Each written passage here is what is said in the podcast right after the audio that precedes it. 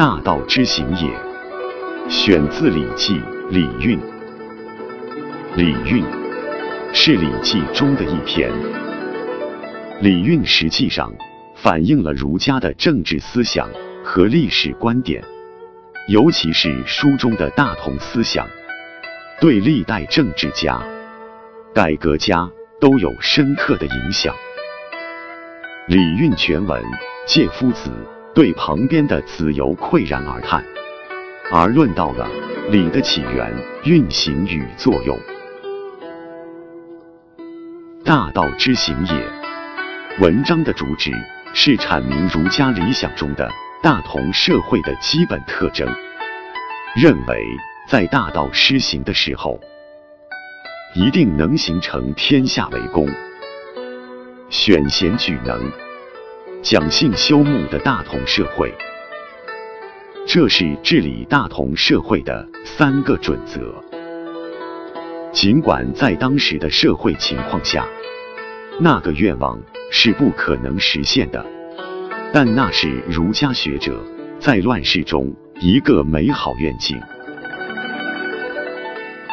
大道之行也这个题目的意思，可以理解为。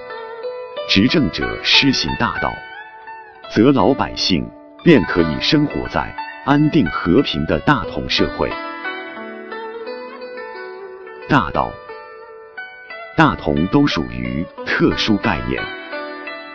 大道是政治上的最高理想，治理社会的最高准则，只放之四海而皆准的道理或真理。其治理的效果，就是国泰民安的理想状态。大同指儒家的理想社会或人类社会的最高阶段。在文中是从三个方面讲述大同社会的基本特征的：一，人人都能受到全社会的关爱，故人不独亲其亲。不独子其子，废疾者皆有所养。二，人人都能安居乐业，男有分，女有归。三，货尽其用，人尽其力，或物其弃于地也。不必藏于己，利物其不出于身也。不必为己。文中有一些词语一直沿用至今，如“天下为公”，“不独亲其亲”，“不独子其子”，“老有所终”，“物尽其用”，而一些句子。也和今天我们熟悉的句子意思相近，如“老吾老，以及人之老；幼吾幼，以及人之幼”。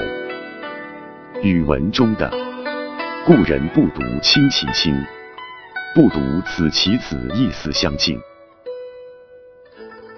男耕女织，丰衣足食。则与男有分，女有归，意思相近。路不拾遗，夜不闭户。语文中，事故谋闭而不兴，盗窃乱贼而不作，故外户而不闭，相对应。《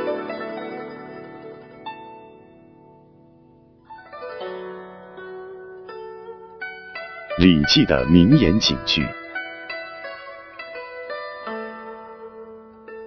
玉不琢，不成器；人不学，不知道。时过然后学，则勤苦而难成；独学而无友，则孤陋而寡闻。善问者。”如弓箭木，先其义者，后其节目。苟利国家，不求富贵。